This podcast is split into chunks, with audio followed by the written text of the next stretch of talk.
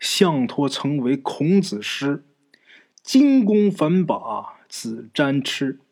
为人第一谦虚好，学问茫茫无尽知。书接前文，咱们前面说到，吴大师给张有才、陈四儿等每人三炷香，想让张寡妇借这个香来选定给自己找子母官的人。时间一分一秒的过。其他人的香都没有动啊，唯独陈四儿的香是左右摇晃不定，不管他怎么攥紧都不管用。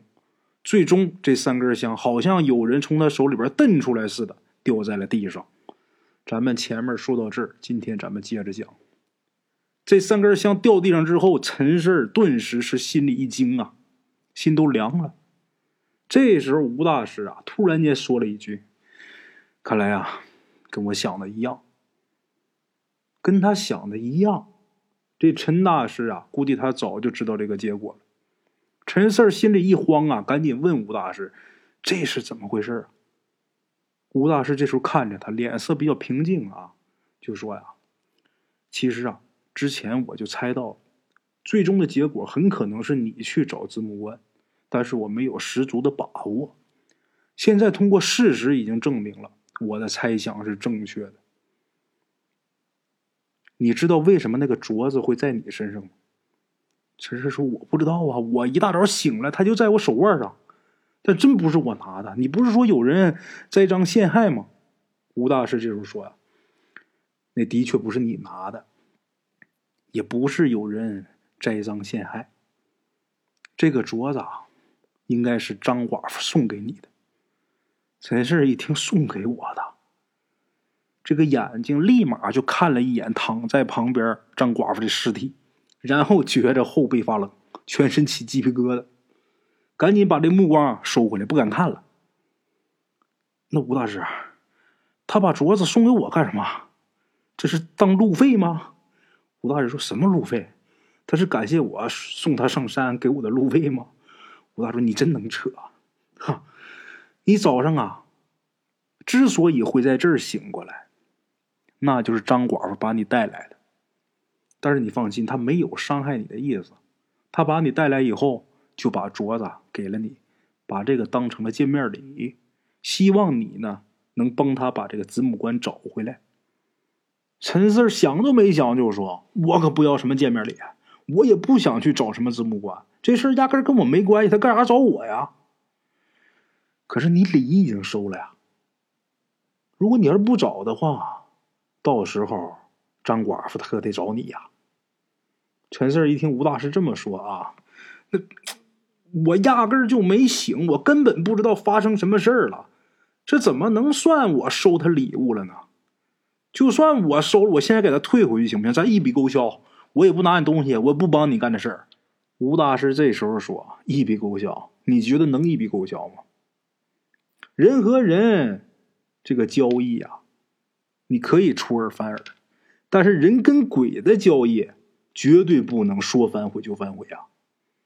你别把鬼给惹急了，你要把他惹急了，他可就一直缠着你，一直到你死为止啊！陈四听吴大师这么一说，完了完了完了，这下完蛋了啊！心里边特别沮丧，一听这个“死”字啊，一个没站稳呐，坐地上。明明自己是出于好心来帮忙，但是没想到自己惹这么大一篓子。妈的，早知道这样的话，别说给一百块钱，给一千块钱、一万块钱也不来呀！想到这儿啊，陈四俩手一抓脑袋呀，特别苦恼跟烦闷。啊，这时候就感觉自己肩膀被人给拍了一下，接着就听他三叔说：“是，别上火，这事儿都怪叔。”要不是我去找你，也不能出这样的事儿。这样吧，叔跟你一起去。如果到时候要是找不到那个什么官，就让这个张寡妇来缠我。反正我也一把年纪，我死了就死了。你别上火，二四。这时候陈四啊，抬起头看看他三叔，心里有一种说不出来的味道。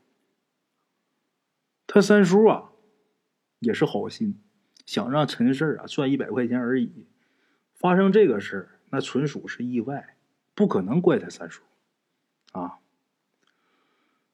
这个事儿啊，陈四根本不知道到底是谁刨的坟，谁带走的棺材。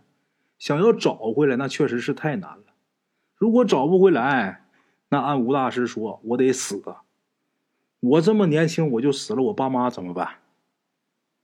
我放心不下这二老啊！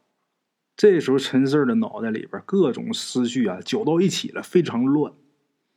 正在陈四啊非常悲观、感到绝望的时候，吴大师突然开口说话了：“陈四儿，这事我帮你吧。”一听到这话，陈四就感觉呀，自己在临行前的那一刻，皇上突然间下圣旨，刀下留人，那是一样的感觉。就那种想活下去的欲望，瞬间就爆发出来了啊！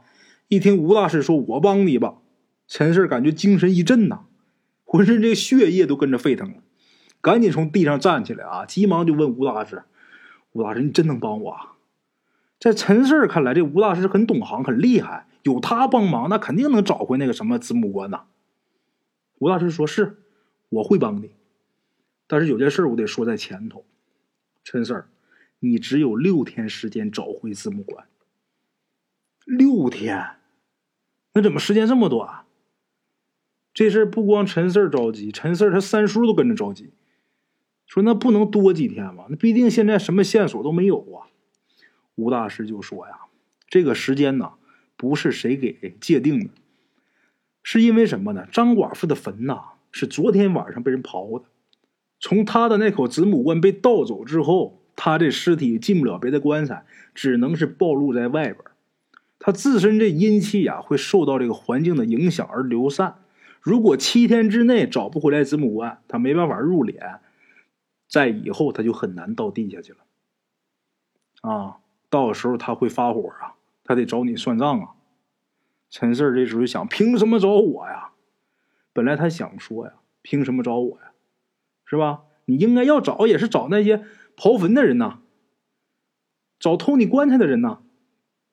他想说，但是吴大师既然已经说话了，那肯定是会发生，而且很难改变的。所以说，陈氏这时候也懒得去深究。这时候啊，陈氏心里边就想啊，六天六天吧，生死有命，认命吧。啊，吴大师，您是明白人，您说六天就六天。那现在你有什么线索吗？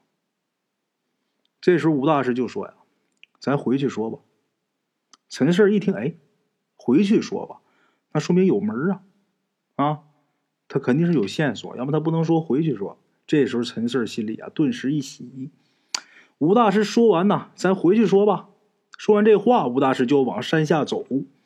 这时候张有才呀，急急忙忙就问这个吴大师：“呃，吴大师，我儿媳妇这尸体……”就那么放着吧。这张有才这么一提醒啊，吴大师好像是想起来什么了。哎，对了，张有才，晚上你留着看着尸体，你记着啊，在尸体头上那个地方点一香炉，在香炉里边啊点三支香，你得一直守着。这香只要不熄灭就没事儿，如果正常烧完的话，你就继续换三柱新的啊。吴大师说完这话，陈四看着张有才啊，那个眼睛瞪多大呀，表情变得是非常惊恐。这张有才急忙就走过来，走到吴大师面前就说：“那你们都走了，就留我一个人，那万一出点啥事可咋办？”吴大师这时候说：“你放心吧，你是张寡妇的公公啊，他不会害你的啊。如果担心有孤魂野鬼来骚扰你的话，你可以给你的兄弟啊、侄子啊，给他们打电话。”让他们多拿点纸钱来，之后啊，你就在张寡妇这个尸体呀，离他尸体九米以外啊，记住啊，九米以外，你弄一火盆，你这个烧纸钱，烧纸钱呢，其实也就是贿赂贿赂那些孤魂野鬼，让他们领了钱别生事就得了，啊，就这样啊。说完，吴大师刚要走，但是就停下来了，然后对张有才又说：“哎，对了啊，如果你要是也偷偷的跑了，到时候你儿媳妇要是去找你的话，我可管不了啊。”吴大师说完之后，张有才被吓得啊，自己这个身体一怔，脸上这时候立刻就露出了很害怕的这个表情。啊，张有才刚要说什么，但是吴大师没给他机会，转身就走了。然后陈四儿啊，还有他三叔啊，还有那六个抬棺的这八个人，紧跟着吴大师也一起下山了。啊，四周啊，黑漆漆的。而且这山上有不少的坟，虽然都是一个村的，但是毕竟是阴阳相隔。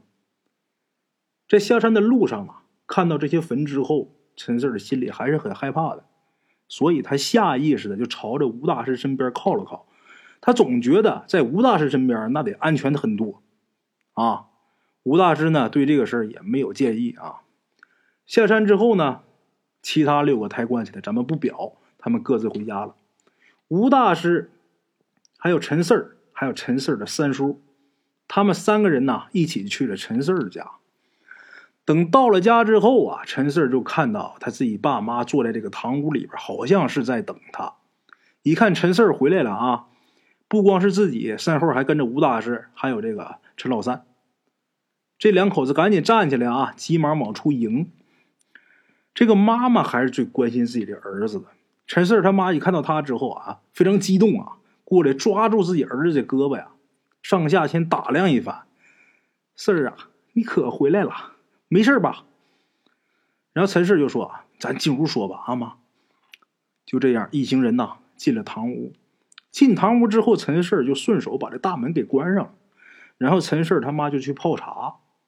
陈四吴大师，还有他一个陈四他三叔，再加上陈四他爸，四个男的啊，各坐一边。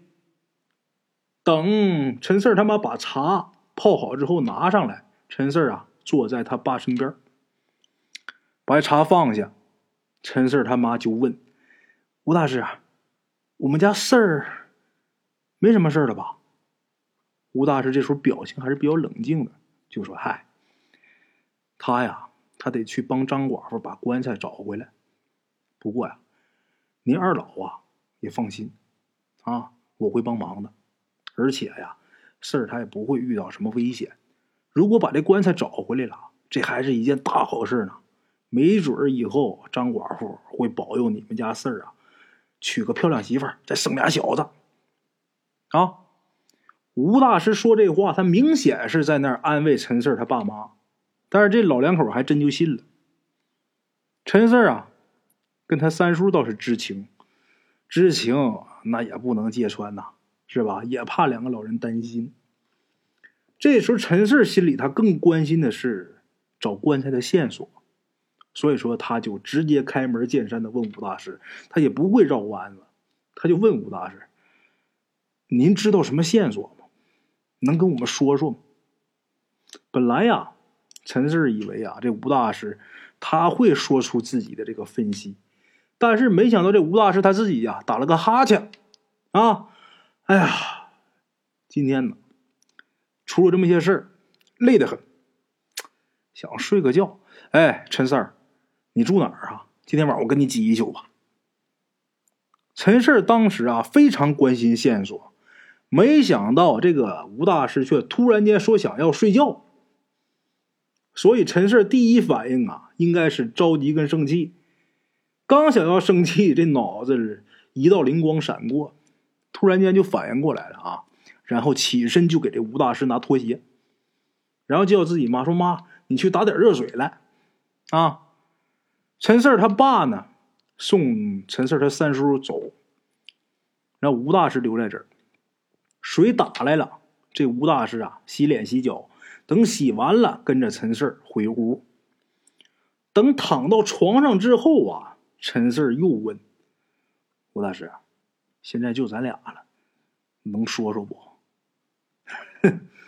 没想到啊，你小子还挺聪明的，我还以为你意会不到呢。这吴大师先捧陈氏一下，然后又说：“陈四儿，我问问你啊，你们村儿有没有人做过刨坟的行当啊？”这时候陈四啊眉头一皱：“吴大师，你怀疑这事儿是我们村人干的？”吴大师就说：“呀，张寡妇从死到下葬，不过才两天而已。必定是有人第一时间知道了这件事情，然后才召集人手。等这个张寡妇下葬之后，他们马上就动手。从这一点来看，你们村的人很有可能参与其中。当然啊，这不能说明是你们村里某个人或者某些人需要那口棺材，因为啊。”知道子母棺的，一般就是我们这些行内的人。这个陈四儿听完之后点点头，觉得吴大师说的有道理，又接着问：“那那些人为啥要抬走这个子母棺呢？”陈四儿啊，今天跟你说说也无妨。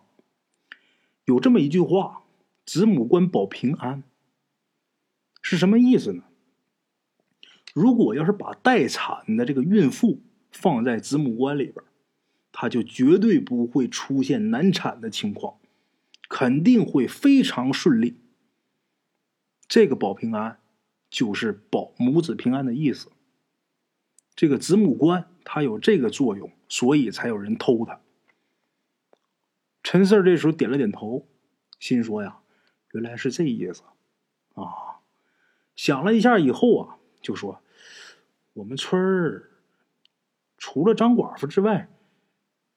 好像没有其他人怀孕，张寡妇怀孕，我也是今天晚上刚知道啊。吴大师这时候说呀：“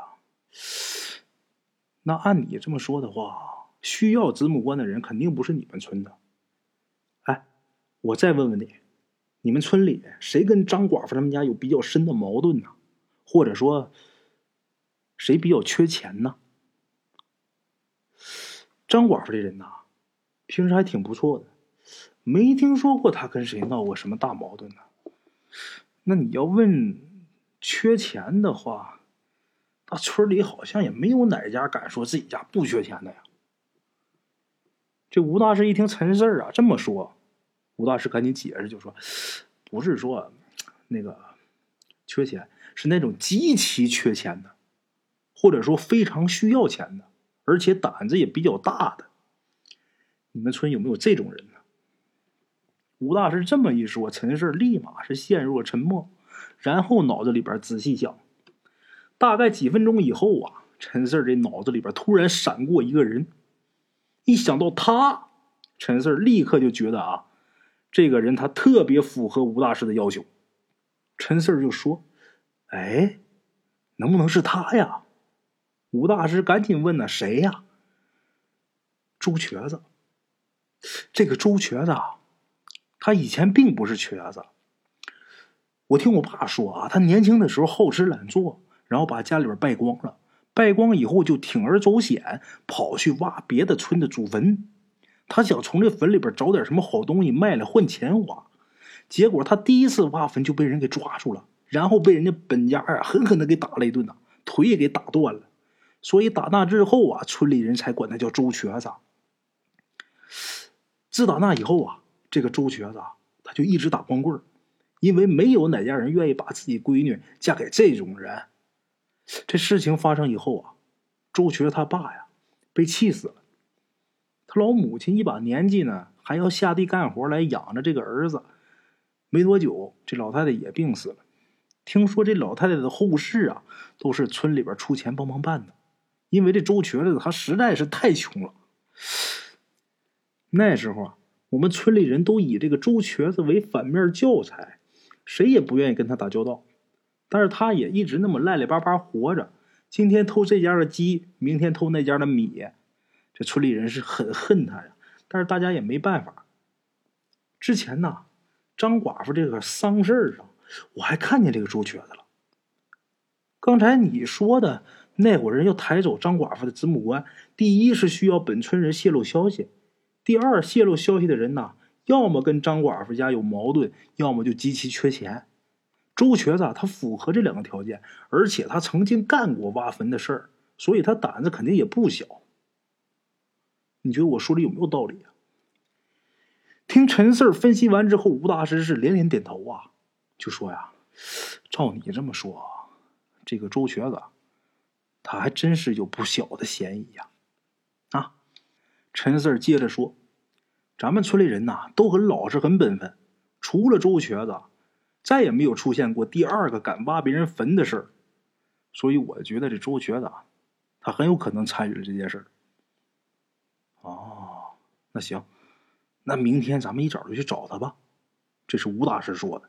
陈四说：“好啊。”啊，刚说完，陈四突然间又想到一件事急忙又问吴大师：“哎，吴大师，有个事儿，我到现在都没弄明白。”这吴大师说：“什么事儿？你说吧。”张寡妇的那个棺材，它咋那么重呢？吴大师这时候就解释，就说呀。哎你要是不问，我也不能说。既然你问了，我就跟你讲一讲。这个子母棺之所以它重，是因为呀，它承载了张寡妇腹中婴儿的怨气。因为呀，早夭的婴儿啊，尤其是这种没出世的，他怨气特别重。如果是人为害死的，那怨气更重。这个怨气啊，它会直接附加到这个棺材它的重量上。这时候陈氏就说：“那你知道这些，你为什么不提前告诉我们呢？”吴大师说：“呀，嗨，我要是提前跟你们说了，你们谁还敢抬呀？”陈氏这时候没话说了。的确，如果当初这个吴大师把这事儿说出来啊，估计没人敢抬，因为像陈氏他们这些呃农民村里人，对这个神神鬼鬼的还是比较相信的。如果要知道这个棺材这么邪门儿，别说给一百，给一千一万，未必能凑齐八个，啊！紧接着，陈氏又问吴大师：“那你之前知道张寡妇怀孕了吗？”吴大师说：“呀，在决定接下这个丧事之前呢，吴大师就问过张有才：‘你儿媳妇怀孕没有？’这张有才他说没有。这个吴大师他本着尊重死者呀，就没去检查。”因为农村人呢很忌讳这个，但是啊，刚刚吴大师看到张寡妇进不了普通的棺材，吴大师才意识到这个张有才撒谎了，然后他才呀用手去摸了一下。啊，听到这儿啊，陈四啊小声问吴大师：“哎，这死人是不是不能随随便便碰啊？”吴大师说：“那是当然呐。”正所谓死者为大，一来出于对逝者的尊敬，二来啊，就是死去的人呐，在头七之前，如果被冒犯了的话，容易阴魂不散，容易生事儿，所以啊，灵堂是不允许一般人随便出出进进的。还有，这个人死了之后放在灵堂的时候，你知道为什么都得拿东西盖住他的脸吗？哎。就是为了防止有人冒犯到他，一旦呢冒犯到这个死者呀，如果要是惹得他突然间睁眼睛，那就会出现鬼盯人的情况。陈四这时候眉头一皱，觉得这个很新奇啊。哎，吴大师，什么是鬼盯人呐？鬼盯人呐，一般情况死亡的人呐，他的眼睛都会闭着。但是如果因为某些特殊的原因突然睁开，而且睁开的时候正好盯着活着的人，那被盯上的那个人，轻者倒霉生病，重者当晚就会被勾魂一听到这，陈四顿时头皮一麻，感觉全身都凉飕飕的。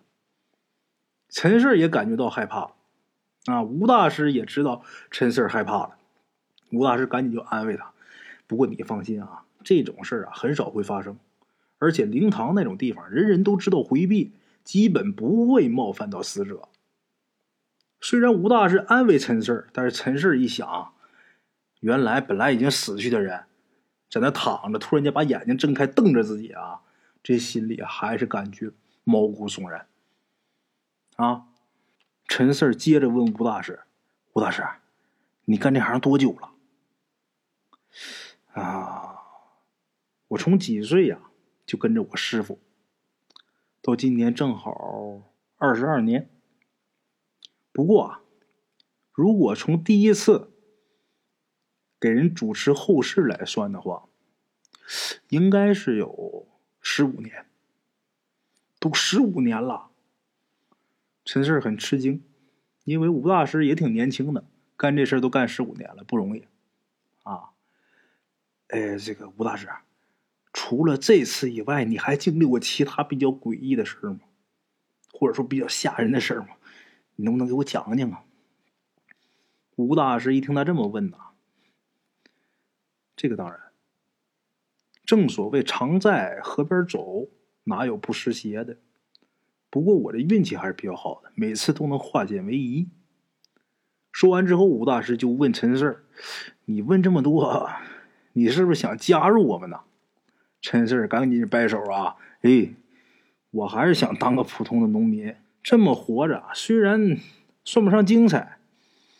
也不会得到什么人的尊敬，但是至少平安呢，不会每天心惊肉跳啊，挺安逸的。我还是喜欢种地。这时候吴大师哈哈一笑，哈，也没多说什么。打这之后啊，陈四儿啊，跟吴大师就没再多聊，两个人呢慢慢就睡了，一夜无书。次日天明。一觉醒来之后啊，陈四跟吴大师洗漱完毕之后，吃了点早饭，就一起出门了。等到了这他们村子这个东边，在这么一个小山坡上啊，陈四看见一个单独的那么一间房，泥瓦房啊，那泥瓦房不知道存在多少年了，歪歪斜斜的，而且啊，这个房顶都长了草了。不仅如此啊，其中几间房子屋顶都已经开始往下塌了。还剩下两间好的，没塌的啊，就算好的了。这周瘸子，他就住在靠外边这一间。陈四儿跟吴大师进了长满草的院子里之后啊，陈四儿就大喊了一声：“周瘸子！”过了一会儿，没人答应。周瘸子，还是没人答应。哎，这周瘸子没在家吗？啊，这心里边想了一下，然后上前呢。去推门，周瘸子他们家这个房门上啊，这木门有好几个洞，而且也没上锁，就那么虚掩着。他家也是真穷啊，都破成这样啊，穷成这样。这个贼呀，估计到他家都得哭着出去啊。门也不锁，也没人来。这门一推开了，推开门之后啊，拿鼻子一闻，有那么一股潮湿的味道。还有一股臭味，这两股味混到一起呀，扑鼻而来，把陈四给呛的差点没吐了。站在这个门口啊，吸了几口气之后啊，才敢往里看。啊，这里边呢就一张破木床，还有两个破木凳子，其他啥都没有。就连房间的这个地面啊都是泥土的，他连砖的都不是。再看这个床边上，空空荡荡。啊，床上也什么都没有，这屋里啊确实没人。陈四一看没人，就退到这个院子里了，就心说啊，这周瘸子这混蛋，大清早跑哪儿去了？啊，从院里出来之后啊，陈四跟吴大师他们俩正打算回去呢，恰巧这时候碰见一个扛着锄头下地的这么一个村民。陈四赶紧就问啊，哎，那个大叔，周瘸子他在家没？然后这人就说呀：“周全昨天出去了，那他上哪儿去了？那谁知道啊？那他啥时候回来呢？谁知道他啥时候回来？”一听人这么说，这个陈氏啊，心里边就想：没准真是这周瘸子他泄露的消息啊，那他可一定得回来呀。那他要不回来的话，我从哪儿找突破口啊？这东西跟警察查案似的啊！得找突破口啊！这周瘸子现在是他们俩唯一的线索。由于不知道他什么时候回来，也不知道他回不回来，所以啊，这个陈四儿跟吴大师就决定在原地守株待兔，等着他回来。等等吧，没准一会儿就回来了。可是等了没多久啊，这周瘸子没回来，但是张有才来了。这老家伙火急火燎跑来的，神色慌张。啊！等这个张有才跑进了一看呐，陈四儿看见啊，这张有才呀，浑身是血，边的茶楼，人影错落。用声音细说神鬼妖狐，用音频启迪人生。欢迎收听《大圣鬼话》。Hello，大家好，我是主播孙宇。吃完了饭，然后就回到自己的课室上啊。回到课室有喜马拉雅、百度搜索“大圣鬼话”，跟孙宇、孙大圣一起探索另一个世界。那天山女子独守枯城，也只是感谢鬼友们，感谢鬼友们，感谢鬼友们一路陪伴。大圣鬼话，见字如面。欲知后事如何，且听我下回分说。